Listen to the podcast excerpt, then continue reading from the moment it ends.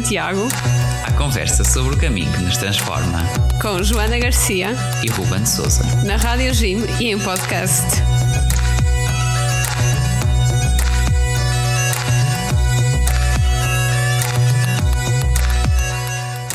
Olá a todos, sejam muito bem-vindos ao Guerreiros de Santiago, vosso programa na Rádio Jim e em podcast sobre os caminhos de Santiago e não só. Olá a todos, sejam muito bem-vindos. E olá, Mariana. Olá, obrigada pelo convite. Então, desta vez resolvemos convidar aqui a Mariana, que só, só por acaso é minha colega, grande colega de trabalho e amiga, e este convite nasceu de uma aventura, uh, Mariana, que fizeste, agora muito, muito fresquinha, que regressaste há uma, duas semanas? Duas, duas semanas. E que também Aliás, tudo começou naquele dia de uh, a ideia de ou a ligação da tua viagem ao caminho de Santiago uh, começa no dia em que tu me pedes a mochila emprestada para o caminho de Santiago. Aliás, pensava eu que era para o caminho de Santiago, a mochila do caminho de Santiago, e eu pergunto, mas que vais fazer o caminho? E tu dizes, não, mas também é uma experiência de mochileira.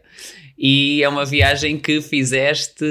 Uh, a América Latina, bom, Peru, Bolívia e por aí fora, já nos vais contar tudo. Mas antes disso, bom, a gente quer, gosta sempre de começar por perguntar assim, uh, o livro assim um bocadinho sobre ti, quem é que tu és, a tua vida, uh, bom, como é que caminho é que fizeste até chegares aqui uh, a este dia em que estamos aqui a gravar e a falar de, viagens e coisas que, que gostamos. Vamos lá, Mariana, então. Então, o meu nome é Mariana. Um, cresci mais ou menos aqui no Porto, na cidade do Porto, uh, e sempre gostei muito de, de aventuras, aventuras de viagens, ou seja, sei lá, passear, passar um fim de semana fora, uh, pôr a mochila às costas e ir a explorar uh, novos destinos. Então acho que foi muito por aí. E acho também sei um bocadinho a minha avó materna porque ela também era muito de não parar em casa, de organizar aquelas excursões das aldeias, em que vai a aldeia toda de excursão para Fátima. Ai, ou, os autocarros. Sim, ou ver as amêndoas em flor, as amendoeiras em flor, ou ver, eh, etc. Então acho muito pequenina, fui, fui arrastada para esse mundo de explorar coisas novas. Uh, que viagens é que fiz? Não fiz muitas viagens até agora. Uh, de backpacking fiz o Interrail enquanto estava no mestrado uhum. uh, e depois fiz uma car trip com os meus amigos até ao sul de Espanha. Uh, e depois vamos fazendo, por exemplo, passar, vamos passar um fim de semana a Vigo, vamos passar um fim de semana a Galiza, vamos aqui a colar, sempre de carro. Um, e pronto, e o meu percurso até agora, ao nível de viagens, foi mais ou menos este. Mas eu, já quando estava no mestrado, eh, na altura, queria muito fazer um, um, um backpacking na América Latina. Hum, e esse, essa ideia da América Latina ou esse gosto pela América Latina? Eu não sei, eu acho que é mesmo por. É da cultura? É de... Eu acho que é porque é super diferente é um bocadinho diferente daquilo que nós temos na Europa e da nossa experiência cultural e porque não sei, se calhar pelo desconhecido, sempre me atraiu pelo, sempre o que me atrai mesmo o desconhecido e é esta ideia de explorar coisas novas. Um, eu também tenho muita curiosidade para ir à Ásia, ainda não fui, quero muito ir, à África também, por isso não é eu quero ver tudo, não é? Não é? Sim, esses, esses, esses lados assim mais, mais exóticos ou mais diferentes daquilo que é a nossa cultura ocidental. É? Exato, não? para ver o contraste e percebermos uh, o impacto, não é? Porque eu acho que só damos valor também àquilo que temos se viajarmos e percebermos uou, eu vivo, vivo em Portugal, este, este cantinho do mundo tão incrível e tão bonito, e acho que só vais dar valor àquilo que tens quando, quando sais daqui e, um, e, vês, e vês mundos novos e países novos e culturas diferentes. O que é que mais te surpreendeu na cultura dos povos que conheceste? Eu gostei muito. Eles na, na Bolívia. Sim, acho que aquilo ainda é Bolívia. Agora agora não tenho a certeza se é Bolívia ou Peru, porque andei de um lado para o outro. Não, acho que já é Peru. Eles têm o lago Titicaca, uh, que faz fronteira entre a Bolívia e o Peru. E no lago Titicaca tem uma ilha chamada Urus, que é uma ilha em que eles vivem. Um, ou seja, aquilo é uma ilha artificial flutuante, uh, feita com, com uma erva que eles têm lá, com uma planta que nasce lá que tem dióxido de carbono nas raízes, então flutua. Hum. E eles vivem uh, há muitos, muitos, muitos anos, já da altura, acho eu, dos Incas, que vivem naquela ilha, que é uma, quase, são várias ilhas flutuantes. Um, um, mega barco, não é? Digamos Sim. assim, natural. Sim. Uh, e tu ficas tipo, oh, isto Mas eles vão de um lado para o outro ou a ilha está sempre lá? A ilha está lá, está, está ancorada, tem muitas pedrinhas assim para suportar, para ancorar as ilhas. E depois tem uns barcos que eles constroem para se movimentar entre as ilhas. Um, ou seja, eles têm lá uma escola para as crianças de primária, infelizmente ainda não tem lá secundária nem, nem universidades, então eles têm de ir para, para para Puno, que é a mais próxima. Um, e o que mais me surpreendeu foi, imagina, a forma como eles recebem os turistas, porque é a forma deles terem dinheiro, ganharem dinheiro. Então, são tratados que como, tipo como reis? Somos mesmo bem tratados, eles são mesmo simpáticos contigo. E eu acho que aquele nível de simpatia uh, tu não encontras facilmente noutro sítio no continente. Ali tu notas mesmo que eles têm gratidão por receberem turistas, porque eles. Um, imagina no Covid, durante o Covid, eles contaram que durante o Covid não tinham uma forma de ganhar dinheiro porque não havia turismo. E, uh, e houve uma senhora, tinham lá uma senhora que estava grávida e como não tinham dinheiro para ir, para, para ir para, com ela para o hospital para pagar a consulta, que a senhora acabou por morrer. Pois. E tu, faltava o dinheiro que entrava dinheiro. normalmente com, pelo turismo. Sim, sim, então. Então só aí tu percebes, eh, só por essa situação, tu percebes que eles dão imenso valor uh, ao, ao turismo e ao dinheiro que nós levamos, não é? E aquilo que eles nos vendem. E uh, não sei, eu gostei mesmo de visitar, porque claro que vem de um. vem, vem de um mau sítio, que é de um sítio de escassez, mas por outro lado, tu percebes que existem outras realidades completamente diferentes da tua e também tá, é uma forma de dar valor àquilo que tens uhum. e, e, de perceber que és mimado.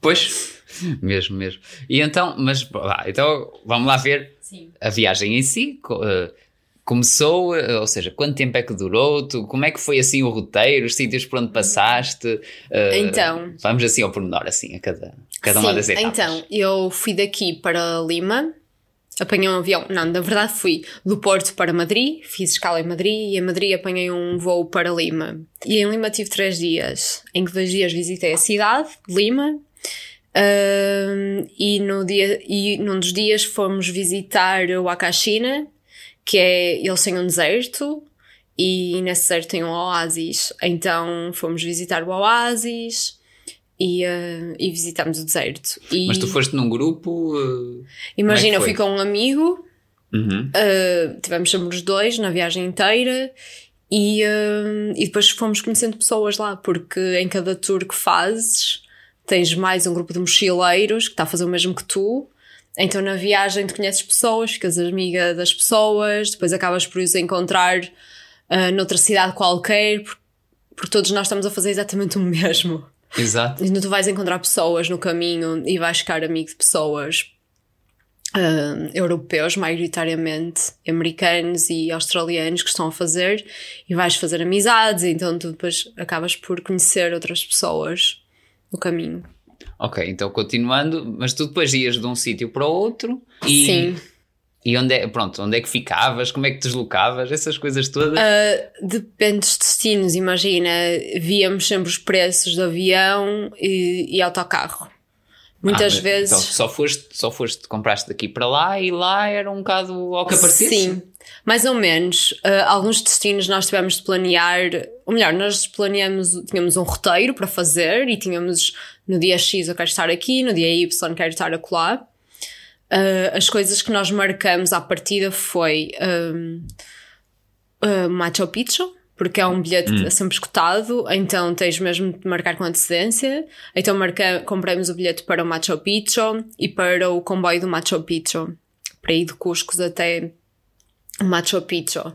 Outra coisa que tínhamos marcada era o deserto do Atacama, hum. uh, no Chile. Um, e no deserto do Atacama marcamos as tours que queríamos fazer no deserto. Uh, e também marcamos a viagem de Lima para Santiago, para Santiago de Chile e de Santiago de Chile para Calama, que é o aeroporto Atacama, mais próximo do Atacama. Isso é o que tinhas marcado quando Sim. já vinhas de cá, então? Sim, exato. Uh, e também marcamos o transfer do, acho eu, do aeroporto do Calama para o Atacama, para o deserto. Isso foi o que nós tínhamos planeado. Uhum. Uh, e depois o resto, as tours, nós sabemos mais ou menos o que nós queremos fazer, então chegamos lá e falamos com o hostel e compramos as tours diretamente no hostel.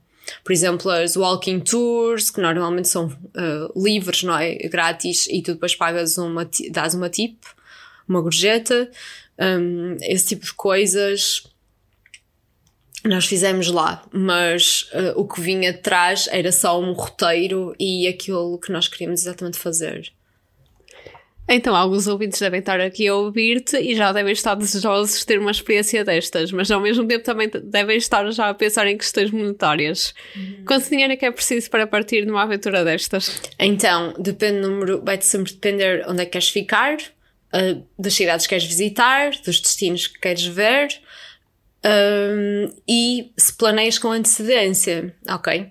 Então, eu tive uma amiga que estava lá na mesma altura que eu, em Lima, e como marcou com antecedência de voo pagou 600 euros. Eu, como marquei um mês antes, paguei 900. Depende muito. A diferença é enorme. Sim, depende muito do, do teu plano. Ou seja, só decidi mesmo ir à última da hora. Um, depois, no total, eu fiquei sempre em hostels, não fiquei em hotel. Um, como éramos dois, uh, tínhamos tentamos ficar em quartos privados a dividir pelos dois.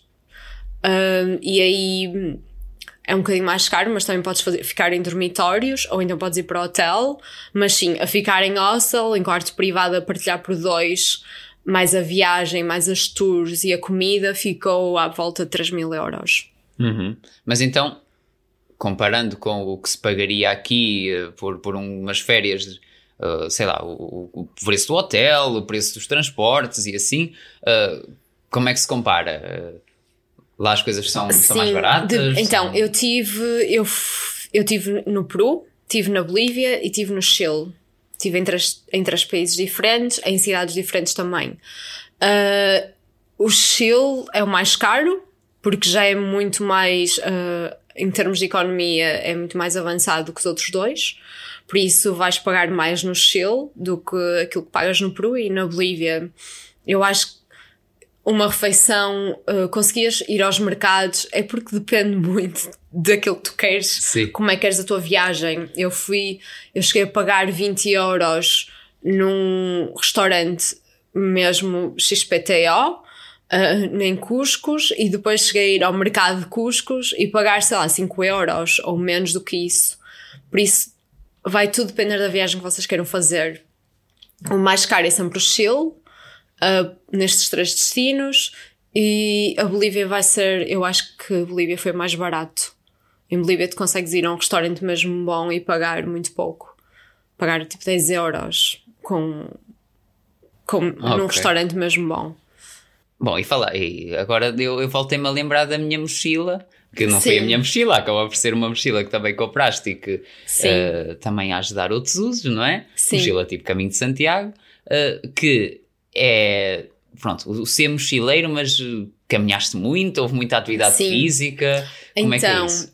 eu não tive muito tempo para caminhadas, eu adorava ter feito o caminho Inca, que é que, em Cuscos. Que, que é, é, mais ou menos de Cuscos até o Machu Picchu, é um, é um dos caminhos incas, porque antigamente no Império Inca, Cuscos era a capital.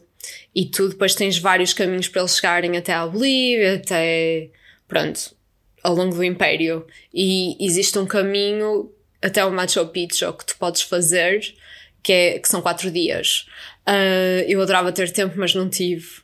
Porque fui com os dias, eu fui durante duas semanas e meia, porque não tinha mais dias de férias, porque senão ainda lá estava.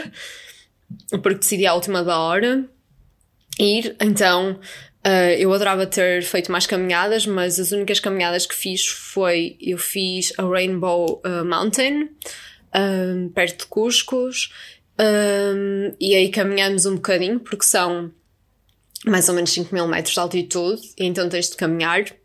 Ou seja, eu fiz uma tour, paramos a carrinha e depois mais ou menos uma hora, 45 minutos a caminhar. Acho eu. Pareceu uma hora, mas cá foi uhum. mais. Um, fiz essa caminhada. Que caminhadas é que eu fiz mais? Eu acho que foi mais ou menos isso. Eu andei sempre de autocarros, muitos autocarros.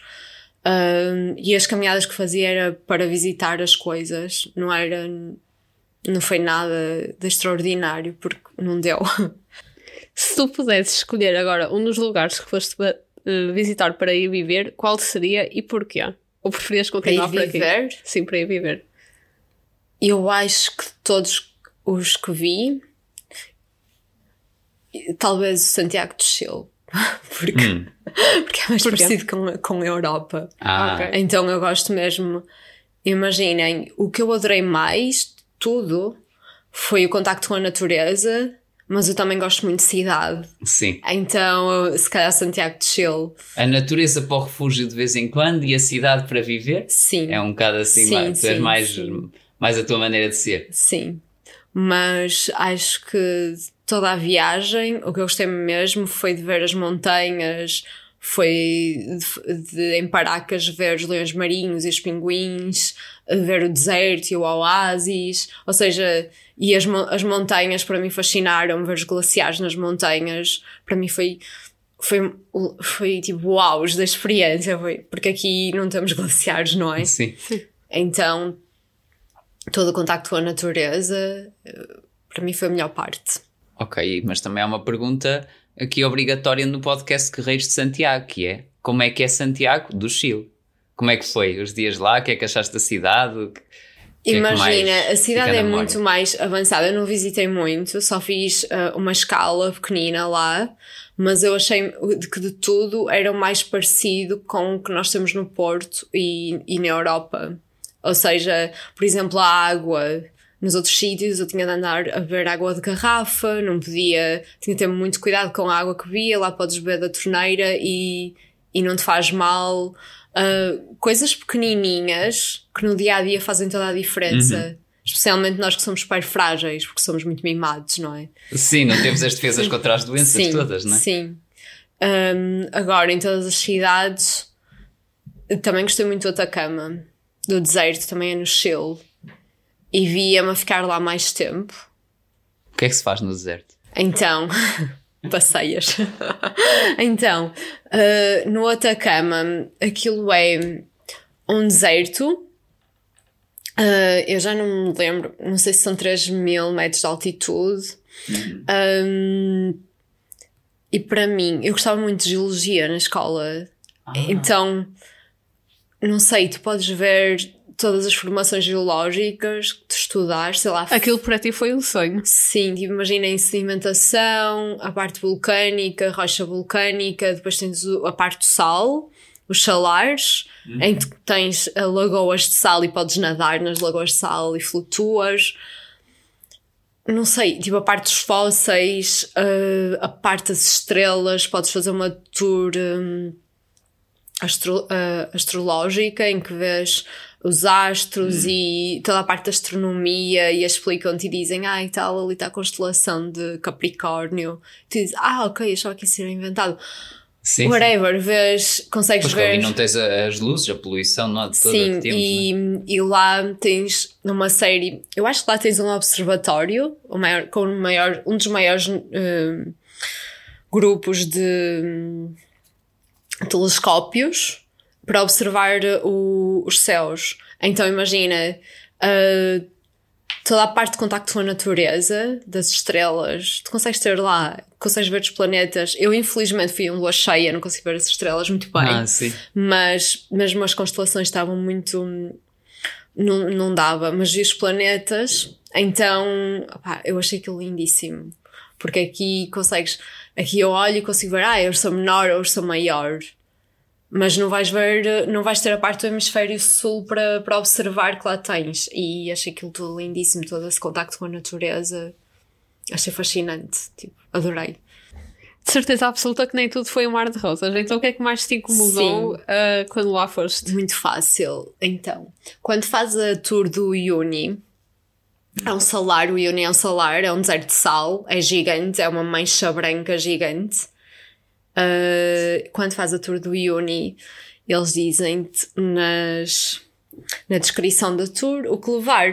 Então eles dizem-te: olha, traz chinelos, traz fato de banho, traz um corta-vento, está mesmo muito frio, no deserto com o vento é horrível, um, e traz uh, papel higiênico.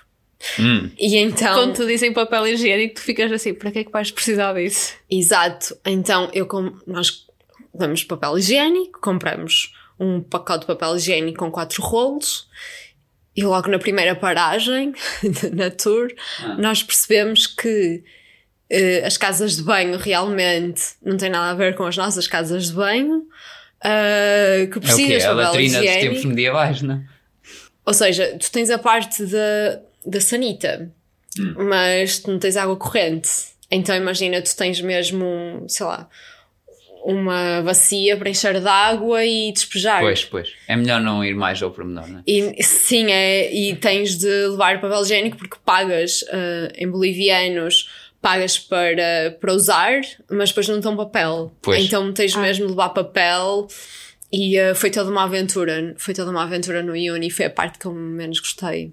Foi a parte das casas de banho.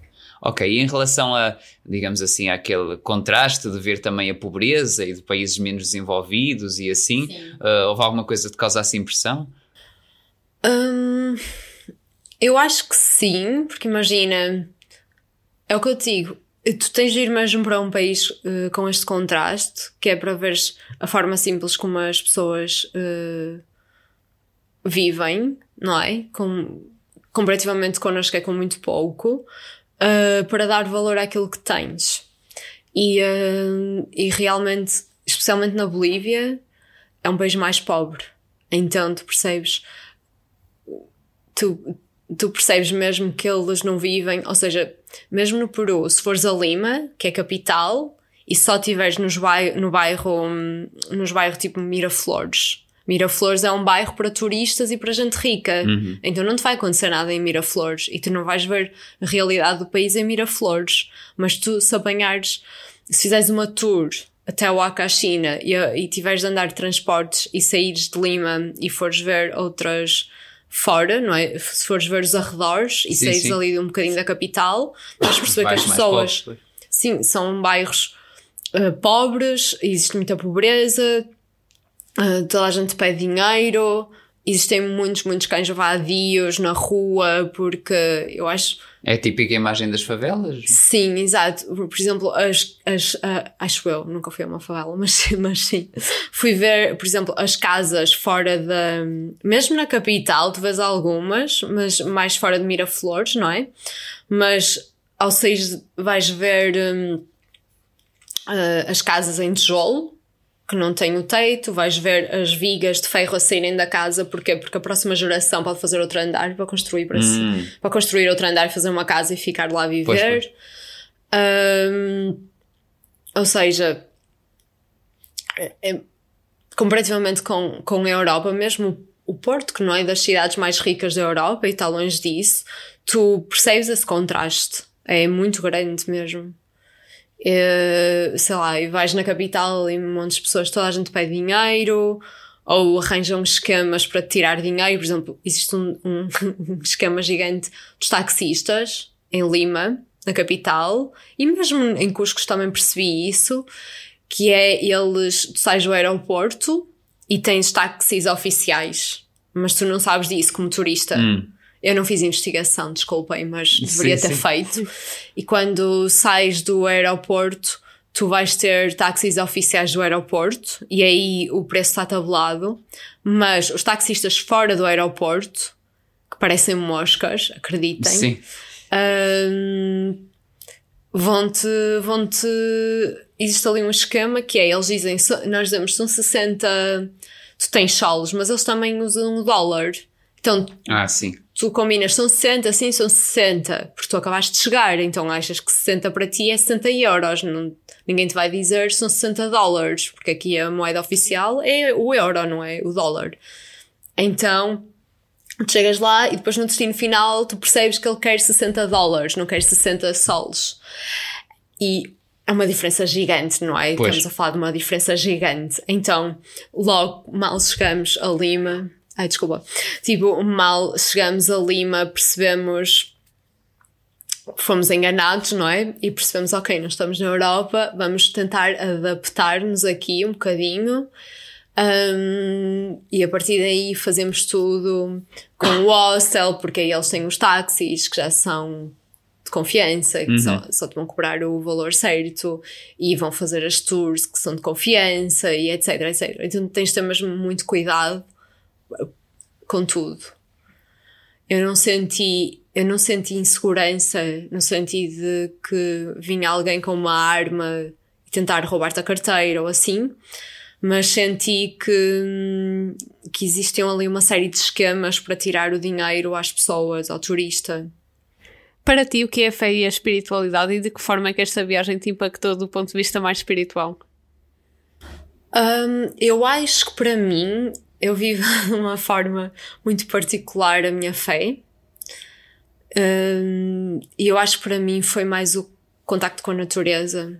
Paralelamente, tu estás em, num império, num antigo império Inca. Uhum. E Machu os Picchu Incas, tem também todo um uhum, peso então espiritual. os não é? Incas, uhum, enorme.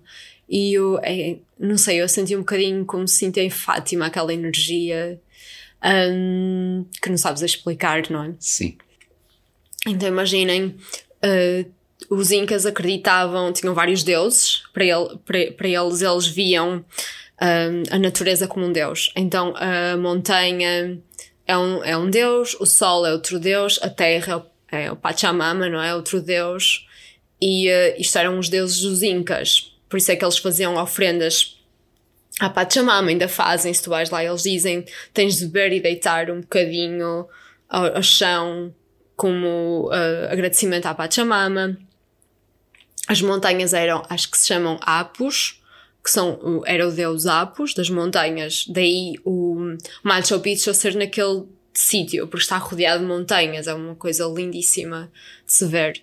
Um, e para mim foi mais nesse sentido, porque faz, para mim faz todo sentido que a natureza seja um deus e que as diversas componentes da natureza sejam deuses e estarmos ali rodeados de espiritualidade. Então toda, toda a viagem para mim foi, foi muito conectada com a natureza, quer vais ao mar, quer vais à montanha, ao deserto, coisas que tu aqui na Europa, ou pelo menos aqui em Portugal, não, não vais ter tanto contacto. E é uma natureza muito mais virgem do que aquela que nós temos. Ah, então para mim foi fascinante e foi toda uma viagem. E acho que teria sido muito melhor se tivesse estado mais tempo, se tivesse feito as caminhadas na natureza, como vocês fazem para os caminhos de Santiago. Sim, sim. Eu acho que todo aquele espírito, aquele ambiente te deixa Ok. com aquele sentimento de estar mais perto do divino, vá. Uhum, E vamos então ao caminho de Santiago perguntando-te: bom, eu sei que ainda não fizeste, mas Sim. as nossas conversas que, que queres Sim. fazer, não é? E o que é que, que é que tens assim em perspectiva para, para te levar a querer eh, fazer Então, o caminho? Então, eu já, também já quero fazer há muito tempo o caminho. Eu já tenho a minha concha no meu quarto há anos. Um, e acho que para mim também vai ser esse contacto com a natureza. Vai ser, eh, vai ser importante esse contacto com a natureza, de fazeres o caminho, mas eu acho que o caminho de Santiago não é o destino, é mesmo o caminho que tu fazes. Um, e estás com aquele. Não sei, aquele. És tu contigo próprio, podes ter companheiros, mas vais ser sempre tu contigo próprio. E acho que vai ser esse contacto contigo próprio, com a natureza aquela meditação que faz ao longo Sim. do caminho. Sentes que mesmo esta viagem assim mais, pronto, mais agitada, entre aspas, ou com mais paragens, mais, mais viagens, eh, mesmo assim conseguiste abrandar e refletir Sim. e estar mais contigo próprio? Sim, sim, acho que sim. Tens sempre, sempre para fazer eh, períodos de reflexão mesmo sobre as coisas que estás a ver e dizes, ok, vamos lá refletir sobre isto. Sim, no caminho de Santiago vais ter ainda muito mais tempo. Sim, exato. E, eu, e sim, acho que o caminho, toda a ideia do caminho é essa, não é? Teres ali um, um momento meditativo. Por isso é que toda a gente gosta de o fazer, ou grandes, muita Sim, gente gosta. precisamos de abrandar, é verdade. Esta pergunta final é agora um bocadinho mais provocatória. Para ti, qual é a diferença entre ser um peregrino e ser um turista? Não Se sei. é que existe alguma diferença. Não sei, eu acho que pode ser ah, um turista peregrino, vamos por assim, e, e ser, ser as duas coisas. Tu podes estar a fazer. Eu acho que não- talvez para o turista tu não tenhas aqueles momentos tão introspectivos. É mais, ah, vou ter esta fotografia, aquela fotografia, aquela fotografia, quero ver este museu e quero ver não sei o quê. E não vais ser. Mas quando quando tu és peregrino, estás a fazer aquela viagem, que também pode ser turística, não é? Com o intuito de hum, auto-melhorares e fazer um bocadinho de meditação, e estás mais perto do divino, e etc. E depois depende das crenças que cada um tiver. ok, mas então aqui sentiste que foste, lá está, uma mistura dos dois. Eu acho que foi uma viagem. mistura dos dois, sim. Para mim é sempre uma mistura dos dois, até, caminho, até ao caminho de trabalho. Eu acho que a minha viagem, o caminho de trabalho é muito meditativa, porque eu vou caminhar durante meia hora. Hum, mas sim, foi um bocadinho dos dois. Acho que tive espaço para, para ambos. Ok. Olha, Mariana, muito obrigado aqui pela tua partilha. Fica aqui esta. Bom, certamente muitos ouvintes já estão a pensar em no dia em que vão também conhecer estas paragens longínquas. Sim, eu acho que, que devem, não digo irem à América Latina, mas sair um bocadinho da nossa zona de conforto e ver outras A realidades. cultura, não é? E ver a cultura e como é que as pessoas vivem a vida, que é tão diferente da nossa. Sim, abre E- muitos olhos, mesmo no caminho de Sim. Santiago, quando às vezes encontramos pessoas de outros países, de outros, não é? Exato. Que têm uma forma de pensar completamente diferente. E eu acho que é muito isso. A viagem também é encontrar as pessoas novas te fazem abrir os teus horizontes, não é? E dizem, "Uau." Fizeste muitos conectos lá? Sim, conheci. Eu tive mesmo pouco tempo, mas conheci muitas pessoas, muitas boas pessoas que mantive. opá, depois é o Facebook, não é? O Instagram, Ora bem. mas, mas sim, mantive os contactos e foi muito, foi muito positivo, sim.